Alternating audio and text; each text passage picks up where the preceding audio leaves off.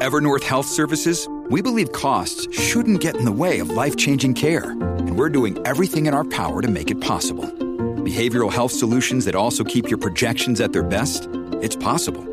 Pharmacy benefits that benefit your bottom line? It's possible. Complex specialty care that cares about your ROI? It's possible. Because we're already doing it. All while saving businesses billions. That's Wonder made possible. Learn more at evernorth.com/wonder. Nacional, mis amigos, y tenemos una entrevista con Lisa Barrera, gerente de Paralel 18. Y usted a lo mejor no sabe lo que es. Yo tampoco, pero ahora me voy a enterar. Nos vamos a enterar. Lisa, saludos, buen día, ¿cómo estás? Buenos días, gracias, igualmente. Un placer tenerte con nosotros. Quiero empezar con unas preguntitas que son clave. ¿Qué es Paralel 18? Pues mira, Paralel 18 es un programa del Fideicomiso para la Ciencia, Tecnología e Investigación de Puerto Rico. Estamos en el pilar de empresarismo y básicamente es lo que comúnmente le conocemos como una aceleradora de negocios. Trabajamos con startups, o sea, etapas en, eh, empresas en etapas tempranas de desarrollo, tanto locales como a nivel internacional. O sea, que si yo leíto día, quiero montar alguna empresa, una cosa, ustedes me dicen cuáles son esos pasos y cómo crecer. Correcto, le ofrecemos mentoría, acceso a capital, conexiones de negocio y también ofrecemos subvenciones económicas. O sea, que ustedes me dan el mapa por donde tengo que caminar. Eso es así. Y dentro de ese proceso hay por aquí algo que se llama Pre-18. Correcto. ¿Qué, qué, qué significa eso? Pues Pre-18, nosotros tenemos dos programas este, principales. P18, que es el programa de aceleración para empresas a nivel tanto local como global, en etapas más eh, des- eh, desarrolladas como tal. Y tenemos Pre-18, que es un programa solamente para empresarios boricuas en etapas tempranas de desarrollo. Y es un programa de preaceleración. ¿Y qué recursos ustedes les brindan a esas Les personas? ofrecemos mentoría, les ofrecemos subvenciones económicas, les ofrecemos acceso a capital y les ofrecemos conexiones de negocio. También acceso a nuestro coworking space. Eh, básicamente esos son lo- los principales. ¿Y qué tipo de empresas pueden a- a buscar este Realmente servicio? somos este, agnósticos en cuanto a industria, así que lo que buscamos son empresas innovadoras en etapas tempranas de desarrollo y en cuanto a la, a la industria, pues puede ser eh, de cualquier industria, no nos casamos con ninguna. Eh, ¿Cuánto dura el programa? El programa de Pre-18 dura 12 semanas. ¿Y qué tipo de, de actividades se realizan en el currículo para... Pues durante esas 12 semanas las empresas están expuestas a mentoría personalizada, ¿verdad? Trabajamos un currículo personalizado específicamente para las empresas que sean seleccionadas dentro de cada convocatoria. presencial o virtual? Presencial. O sea, que tengo que estar allí sentadito para escuchar bien y aprender. Eso es así, ya volvimos a lo presencial completamente. Eh, ¿Es en español o es en inglés? Es en español, eh, puede que haya mentores que, ¿verdad? Por, eh, sean a lo mejor no dominen el idioma español y esas se podrían llevar a cabo en inglés, pero este programa específicamente es mayormente en español. ¿Cómo solicito? Pues pueden solicitar a través de www.elboricuacelasinventa.com actualmente.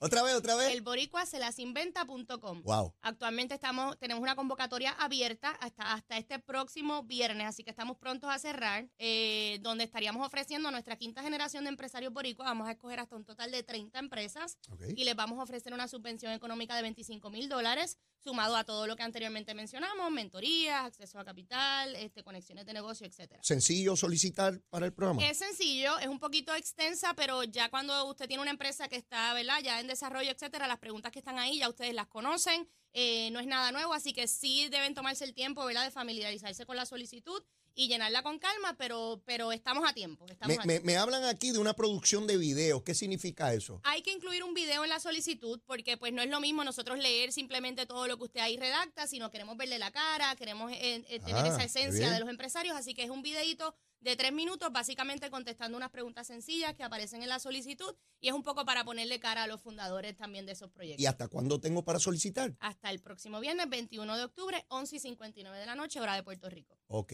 Tengo hasta todo el día de- del viernes. Todo el día del viernes, correcto. Desde ahora pueden ir al boricuacelasinventa.com, abrir la solicitud, irse familiarizando con ella. Ya tenemos muchos que la han sometido, tenemos muchas abiertas y esperamos que sigan entrando. Vamos a escoger hasta 30 empresas boricuas. Tú no solamente comunicas espectacularmente, tienes una energía que, que- irradia inmensamente. La Gracias. inmensa mayoría de las personas que participan en estos programas son jóvenes como tú. 100%. Digo, tenemos de todas las Sí. edades. Pues, viejitos como yo, ¿pueden meter mano? No voy a repetirte lo de viejito, Ah, pero, ah, pero sí, claro, estamos abiertos a cualquier empresario, después que sean empresas bor- empresarios boricuas o empresas, no, si no eres boricua, pero tienes una empresa establecida en Puerto Rico, también estamos abiertos, ¿verdad? Que puedan solicitar, este, pero sí tenemos muchos jóvenes, evidentemente, que están emprendiendo y están empezando en este camino empresarial. Identifico algo muy importante en esta época y es que eh, cuando, cuando yo me criaba, vamos a ponerlo así, no nos enfocaban en tener negocios. Y veo un, un espíritu tremendo y una lucha en los mercados por darle a ese joven la posibilidad de ser su propio jefe, de montar su empresa.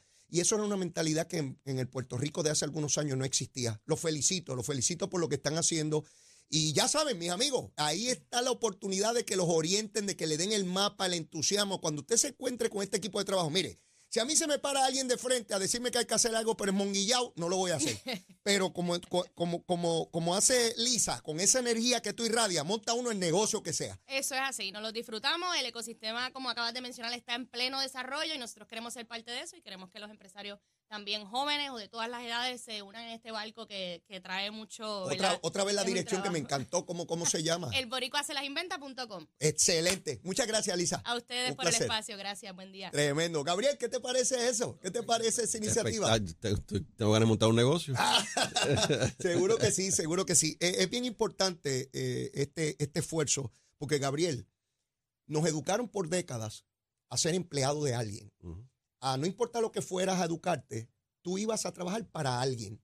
Y veo un cambio en ese paradigma que cada vez es mayor, donde se le dice a la persona, tú tienes la capacidad de montarlo, de crearlo, de ser el dueño. No, y, y- y, Leo, veo esta generación, Sí. estos jóvenes que eh, se arriesgan. Sí, Quizás nosotros no nos arriesgábamos por ciertas cosas, temores que, que pues, la educación no- nos, llevaba a ser más, nos llevaba a ser más tradicionales. Ajá. Pero yo veo estos jóvenes, matrimonios jóvenes que se arriesgan.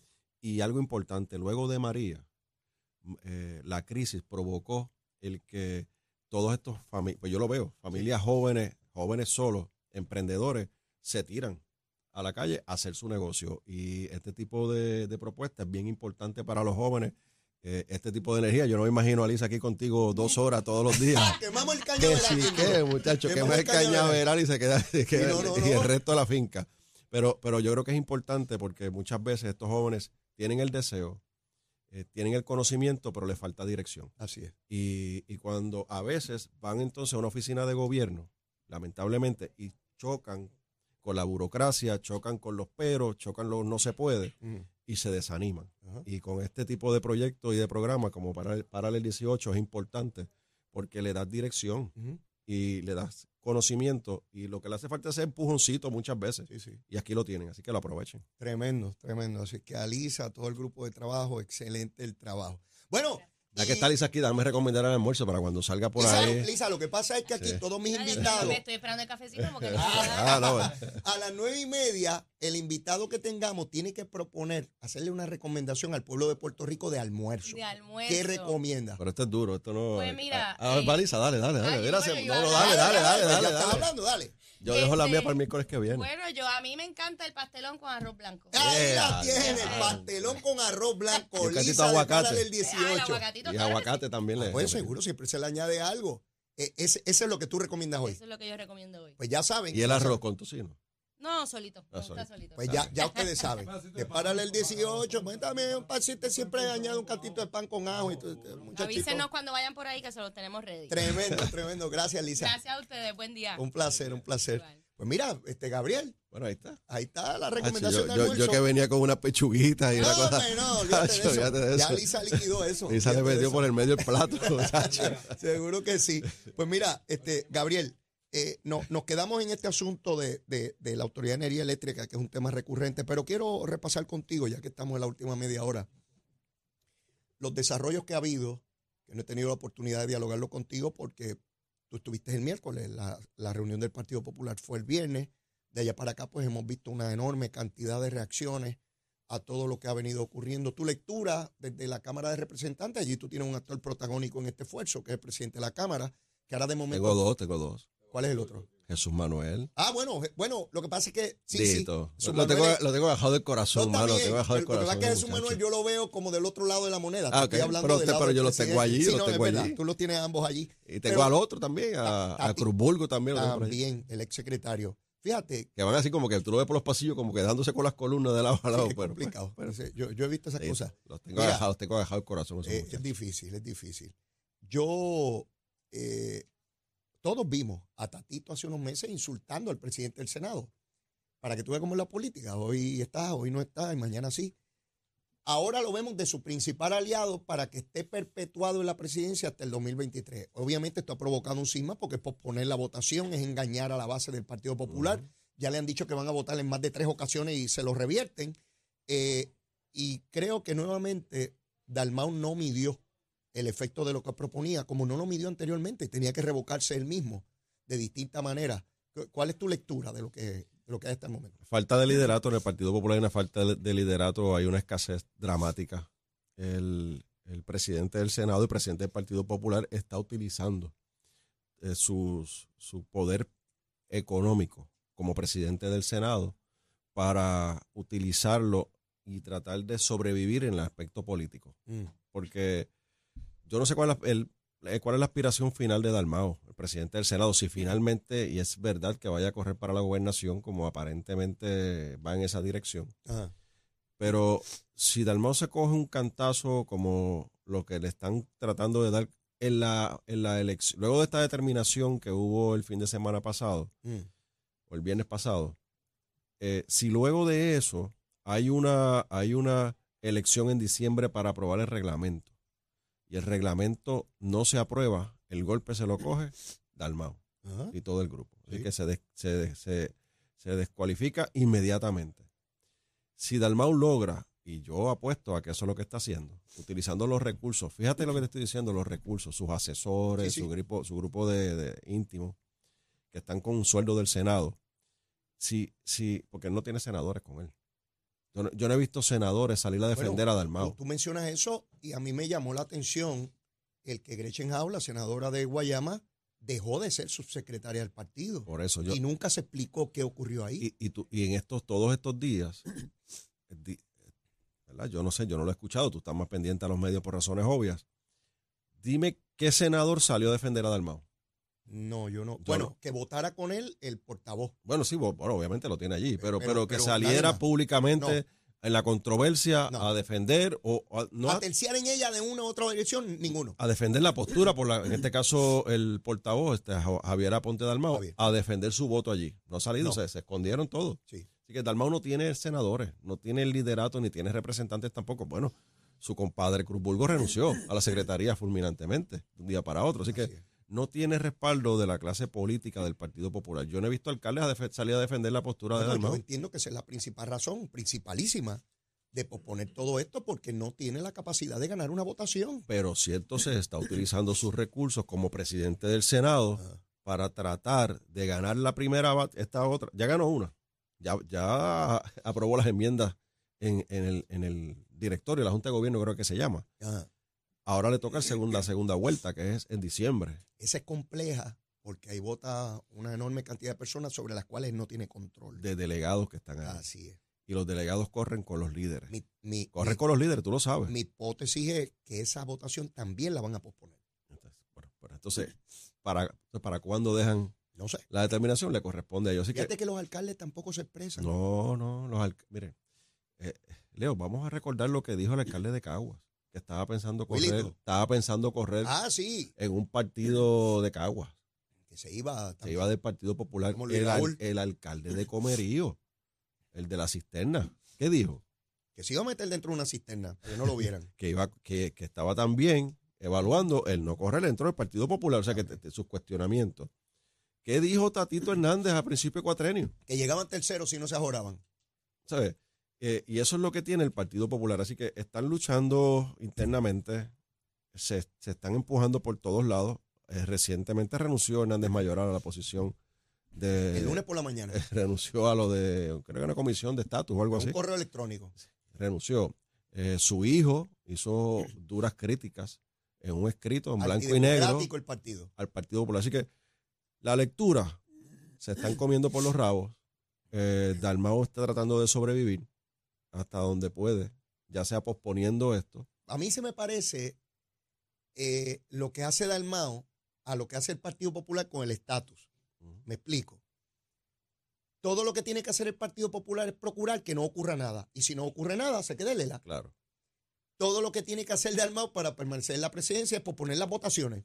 Hasta que venga. Hasta donde se pueda. No, no, pero es bueno, que, tú mantienes el control hasta que lo pierdes. no, no, no, no, pero, pero mira dónde lo está tratando de llevar y, y- y te compro la teoría tuya de que no va a ocurrir nada en diciembre. Yo estoy convencido de eso. Porque si no ocurre nada en diciembre, que dicho sea de pasos, el número que yo escuché son cerca de 600 delegados. A mí me estuvo raro ese número. Bueno, pero ese es el número Porque ellos hablan de Asamblea General. que tiene una estructura distinta. eh, Bastante porque- distinta, porque la Asamblea General del PNP son 4.000 o 5.000 Sí, personas. Sí, pero es una es como una junta estatal de nosotros. Ah, ya, ya, ya. como Es junta organismo estatal. intermedio. Sí, es intermedio. Y ese organismo intermedio, Ahora entiendo el número. la pregunta es, ¿ese organismo intermedio está ya reorganizado? Porque ellos están en medio de una reorganización. Ah, había olvidado dar un dato aquí. En el, en el día de hoy la prensa informa por fuente, ¿verdad?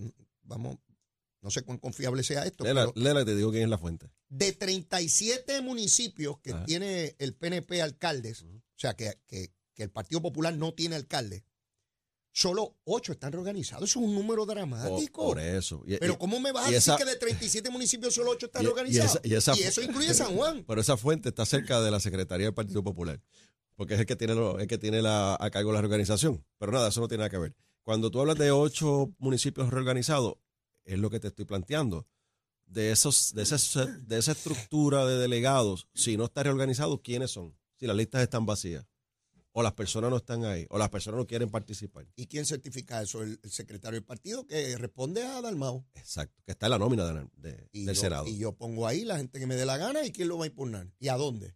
Y pongo el presidente, y si no pongo una junta en ese Ya municipio. yo sé por qué tú tienes a Jesús Manuel agarrado del corazón. Sí, pero muchacho, lo llevo a. Lo sí, matan sí, en sí. esa, si Lo- a Dalmau a poner ahí a empleados y subalternos y ¿Y tú ayudantes. te crees que Luis Vega Ramos, secretario del Partido Popular, Luis ni se ríe ya. y la subsecretaria del Partido Popular, ambos en la nómina del Senado de Puerto Rico, Van a hacer algo distinto a... no van a ir a buscar a esos municipios los delegados que responden a ellos? Mándame la lista. Ardito, papá. Entonces, ahí empieza el forcejeo con los senadores. Necesito que me ayude a reorganizar este municipio.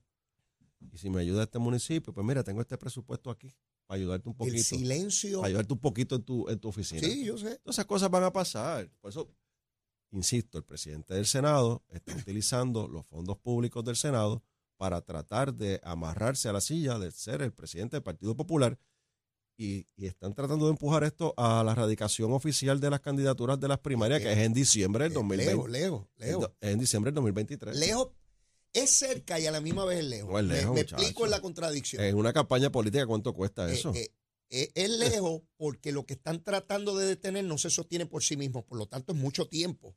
Sin embargo, es cerca porque eso- diciembre está ahí al lado, la vuelta de la Sí, esquina. sí, pero para Dalmau puede ser cerca.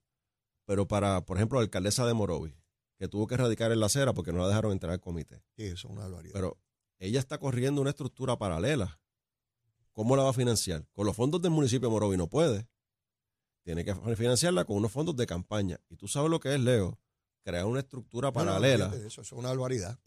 por un año para radicar a la gobernación en diciembre. Eso cuesta. Cuesta una Eso barbaridad. cuesta. Jesús Manuel. Porque no solamente está ella, está Jesús Manuel. O sea, Jesús Manuel tiene que crear una estructura paralela. Si, si no hay elección en diciembre. Parece que Jesús Manuel tiene más apoyo del que parecía. Sí, tiene, tiene, tiene apoyo. parece, tiene apoyo. parece, porque si no, Dalmau no estuviera con tanto miedo. Entonces, tienes a Zaragoza, que es senador. Que Pero también- Zaragoza, ¿tú crees que finalmente aspire? Yo pero creo tiene que no. aspiración, la tiene. A lo mejor está diciendo que va a correr para la gobernación y termina corriendo para el Senado otra Yo vez. creo que es eso. yo creo que- para- él, él es low energy, para- él para- tiene hemoglobina baja. yo no Sí, que sí, para, para poner el, para poner el, para, para, para- que- en la nevera esa dice low energy. Pues él es así, no, no- no- no tiene freezer. es que hay sistemas de placas solares que no cargan bien las baterías. Sí, será eso. Mira, eso. no veo ningún alcalde del Partido Popular Oye, espérate, empujando un espérate. candidato de, Para, para, para, dejamos a alguien afuera, ¿A quién? que está calladito. ¿Quién? El alcalde de Villalba. Javi. Javi quiere correr para la gobernación también. No menos si Javi dirige la... Mira lo que le pasó a Javi. Ya me enteré. Ajá, cuéntame. Le dio un retortijón Ajá. en medio de la reunión. Se fue para el baño, al número dos, mientras discutían la enmienda. Entonces, cuando llegó, ya habían discutido todo y no pudo, no pudo atender el asunto. No pudo asumir, asumir él dice postura. que él fue para afuera para volver para adentro. Yo lo leí. Así Se fue para afuera para volver para adentro, retando las leyes de física. Wow. Y entonces, pues le dio un retortijón grandísimo, no pudo llegar. Ese es el irresponsable que está a cargo de la reorganización en términos de reglamento del partido y de las enmiendas. Y en el momento en que discute lo único que le compete a él, él no estaba. Porque él se fue antes y llegó después. Se fue para, ¿cómo es? Se fue para afuera y después para adentro. Él dice que él fue para afuera para después volver para adentro. Ah, ok. Pues, pues, pues, pero ese también quiere aspirar a la gobernación. Entonces, en cada discurso, en cada actividad protocolar que hay en la Cámara de Representantes y en el Senado, él es un invitado especial. Él llega, él llega a su chaquetita, con su corbatita, su peinadito con su blower bien Sí, chévere. Y dio a Costa Azul con el blower ese. Sí, bueno, bueno, la, la- Prendió el blower La- ese la- Villalba y se fue a usted que- la central. quemó la hidroeléctrica esa allí por, el, hidroeléctrica. por el blower Mira, y, la, y las tenazas. La naturaleza odia el vacío y en política eso se demuestra claramente.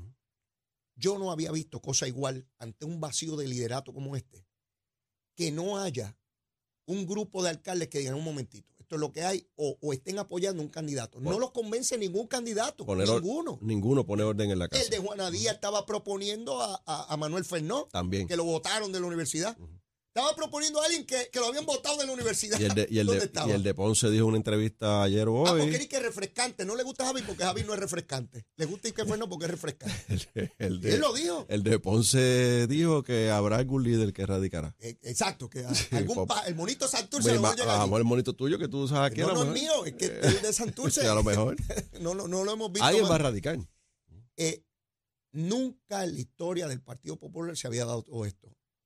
Nunca en la historia del PNP ha llegado una situación como esta de un vacío tan. Siempre ha habido al menos dos figuras fuertes en el PNP claro. a primaria. En un momento Pedro Rosselló, Carlos Pesquera, Luis Fortuño, Pedro Rosselló, Ricardo Rosselló, eh, eh, Pedro Pierluisi, eh, que polarizaban duro. La primaria de Ricardo y Pierluisi se decidió por nada Sí, señor. las fuerzas políticas estaban ahí parejas.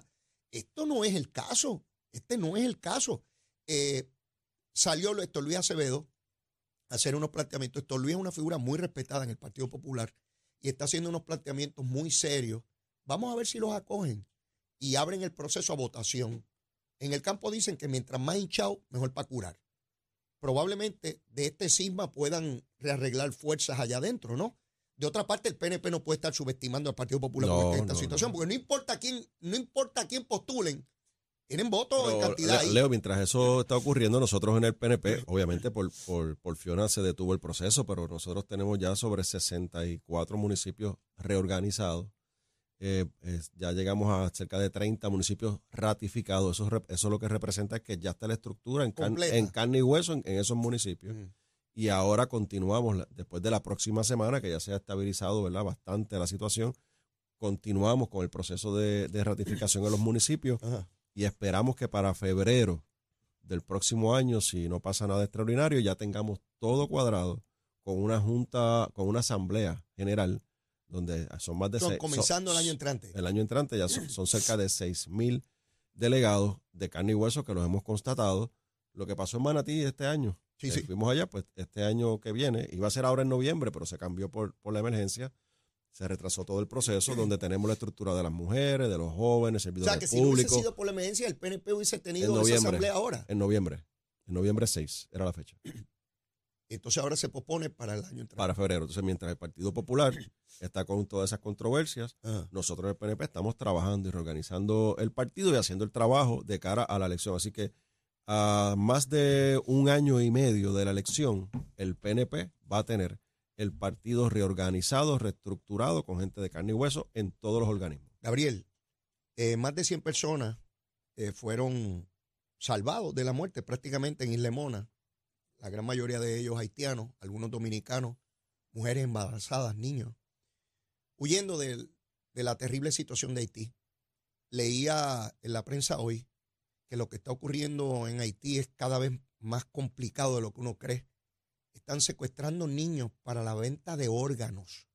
Eso es una cosa que uno trata de imaginarse eso, agarrar niños, quitárselos a sus familias para matarlos, quitarle los órganos, y eso tiene un valor en el mercado internacional inmensísimo, cogiendo seres humanos como si viviéramos en los tiempos más terribles de la humanidad de hace miles de años, como las bestias. Y ese pueblo viviendo bajo esos vándalos, no hay gobierno, no hay nada, no acaba de llegar la ayuda internacional para tratar de detener esta situación. Y esas personas tienen que lanzarse en embarcaciones donde unos individuos le cobran hasta 6 mil dólares para Lo- montarlos ahí y lanzarlos al malo, dejarlos. Y los engañan porque la isla de Mona, ellos juran que llegaron a Puerto, o sea, a. Puerto Rico, a la isla grande, ¿no? O sea, que, que los engañan. Eh, la, la la realidad es que eh, las Naciones Unidas tiene un rol importante eh, en, en este asunto. Ya está comprobado, corroborado, que no, el gobierno de Haití no se puede levantar solo. Sí, no. Necesita ayuda internacional. Hay controversias con el país hermano, con la República Dominicana. Así que eh, ciertamente tiene que haber una intervención eh, de- internacional para tratar de poner el, or- en- el- el orden en este país que es aquí cerca de nosotros, Ahí al lado. a menos de una hora Ah, de nosotros. Ahí al lado. Y yo lo traigo no solamente por la tragedia que vive. Perdóname, Leo, estos son los que nos enteramos que llegaron. Y los que mueren en el camino o los que asesinan, no eso sabemos, no, no jamás, sabemos, jamás sabremos. No sabemos. Jamás sabremos. Yo traigo esto también para que nuestro pueblo compare. Porque, ¿verdad? A veces decimos, lo peor pasa aquí, lo peor- mire, lo peor no pasa aquí. Este, hay lugares con guerra, con hambre, con desgracias eh, terribles. Y por algún momento yo quisiera que nuestro pueblo pensara qué nosotros tenemos, qué nosotros debemos garantizar, qué nosotros debemos atesorar. Nuestras posibilidades, nuestra relación con los Estados Unidos, nuestra capacidad material. Yo leía hoy en el periódico El Nuevo Día la historia de una dentista que se tuvo que ir a Luisiana. Te invito a que la leas, Gabriel. Es desgarradora. Hizo mil malabares, madre soltera, dos niños. Un niño tenía unas condiciones, su mamá con Alzheimer. Eh, después del huracán trató de mantener abierta su oficina en Macao, no podía. La lucha con los planes médicos finalmente fue a Luisiana y allí tiene a su mamá ya en un centro, su hijo ya tiene las atenciones, él logró un trabajo con un gran salario y tuvo que irse de Puerto Rico. Se fue a vivir a Luisiana. No tuvo que buscar un pasaporte, no tuvo que buscar un permiso, no tuvo que pedirle permiso a nadie. Se montó en un avión y tuvo la posibilidad real y material de mejorar grandemente su calidad de vida y la de su familia. ¿Cuántos haitianos tienen esa posibilidad? ¿Cuántos dominicanos? ¿Cuántos mexicanos? ¿Cuántos uruguayos? ¿Cuántos guatemaltecos? ¿Cuántos panameños? ¿Cuántos venezolanos? En fin, el mundo entero. Y nosotros tenemos esa posibilidad porque nacemos con ella. Si eso no tiene ningún valor, pues fantástico. Pero si tiene, hay que garantizarlo. Y nos tenemos que mirar en el espejo de hermanos en naciones vecinas, no en Ucrania, aquí al lado nuestro, que probablemente el, el pueblo haitiano en su totalidad vive una situación todavía más difícil de la que vive todo el pueblo ucraniano. Leo, no hay, no hay duda alguna que luego de María, las emergencias que hemos vivido, los terremotos, la pandemia, Mm. el pueblo puertorriqueño ha sabido valorar, darle valor a la relación que tenemos con los Estados Unidos y lo que ha representado para nuestras vidas y lo que hemos logrado hacer como puertorriqueños, pero también como ciudadanos americanos. Y, y por eso es que tú escuchas en el debate político a muchos que no, no lo decían tímidamente, que no son estadistas, que dicen, no, no, espérate, la- la- nosotros, nosotros queremos asegurar la unión permanente con los Claro, Estados Unidos. Claro. Y, y es porque está enmarcado en todas estas crisis que se viven alrededor de nosotros. Y muchas veces, Leo, el, el ruido político, eh, el ataque político, el entretenimiento que causan las follonetas. Sí, sí, la folloneta. que tú hablas aquí en el programa, no hacen ver al pueblo de Puerto Rico esta crisis que está al lado de nosotros. De hecho, que ya está aquí con nosotros, porque llega, más de 100 Llegaron personas aquí. llegaron aquí. Así que eh, es, es un debate importante Sin duda. que hay que tener y yo sé que el pueblo de Puerto Rico cuando ve esas primeras planas hoy se estremecen y, y sienten y valoran la relación que tenemos con los Estados Unidos. Gracias, Gabriel. Siempre Será hasta el miércoles que viene. Te guardo la receta mía para el Sí, miércoles que hombre, viene. ya, eso es lo bueno, que Te- pueden mantener esa Tengo receta. una fondo. Ah, muy bien, tienes una receta ahí al recordo, seguro que sí. Gracias a Gabriel Rodríguez Aguiló. Bueno, mis amigos, yo no tengo tiempo para más. Mire, la súplica de siempre. Si usted todavía no me quiere, quiérame que soy bueno. Mire, soy mejor que el murciélago de Nogales. Seguro que sí, quiérame. Y si ya me quiere, quiérame más, abre ese corazón por ahí para abajo. Vamos a querernos. Será hasta mañana. Besitos en el cutis para todo, incluyendo a Padre Pedro. Nos vemos mañana. Llévatela, chero. The number one FM station in PR. La Z.